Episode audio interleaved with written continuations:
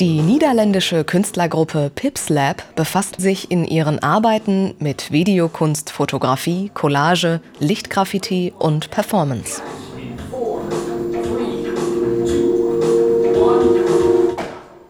Besonders wichtig ist dabei die Interaktion mit den Besuchern.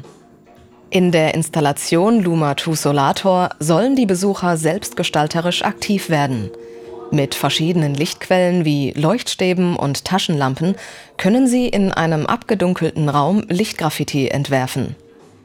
Nicht nur das Sprayen mit Licht, sondern auch der Lichtsprayer selbst wird sichtbar gemacht.